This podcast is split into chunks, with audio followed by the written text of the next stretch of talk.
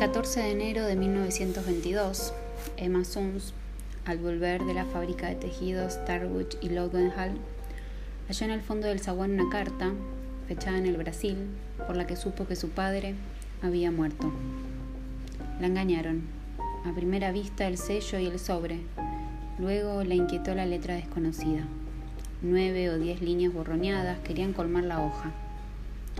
Emma leyó que el señor Mayer había ingerido por error una fuerte dosis de veronal y había fallecido el 3 del corriente en el hospital de Bagué.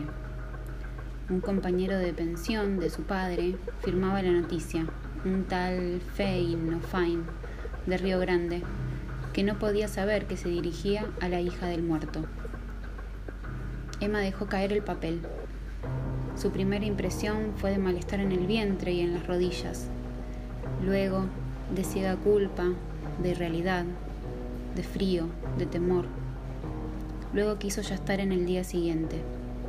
Acto continuo comprendió que esa voluntad era inútil porque la muerte de su padre era lo único que había sucedido en el mundo y seguiría sucediendo sin fin. Recogió el papel y se fue a su cuarto. Furtivamente lo guardó en un cajón, como si de algún modo ya conociera los hechos ulteriores ya había empezado a vislumbrarlos. Tal vez ya era la que sería. En la creciente oscuridad, Emma lloró hasta el fin de aquel día el suicidio de Manuel Mayer, que en los antiguos días felices fue Manuel Suns.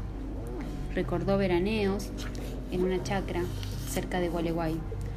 Recordó, trató de recordar a su madre. Recordó la casita de Lanús que les remataron. Recordó los amarillos Los Angeles de una ventana. Recordó el auto de prisión, el oprobio. Recordó los anónimos con el suelto sobre, el defalco del cajero. Recordó, por eso jamás lo olvidaba, que su padre, la última noche, le había jurado que el ladrón era Lowenhall. Lowenhall, Aaron Lowenhall, antes gerente de la fábrica y ahora uno de los dueños. Emma, desde 1916, guardaba el secreto. A nadie se lo había revelado, ni siquiera a su mejor amiga Elsa Urstein.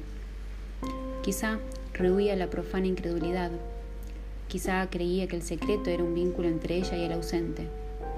Lowenhall no sabía que ella sabía. Emma Suns derivaba de ese hecho ínfimo un sentimiento de poder.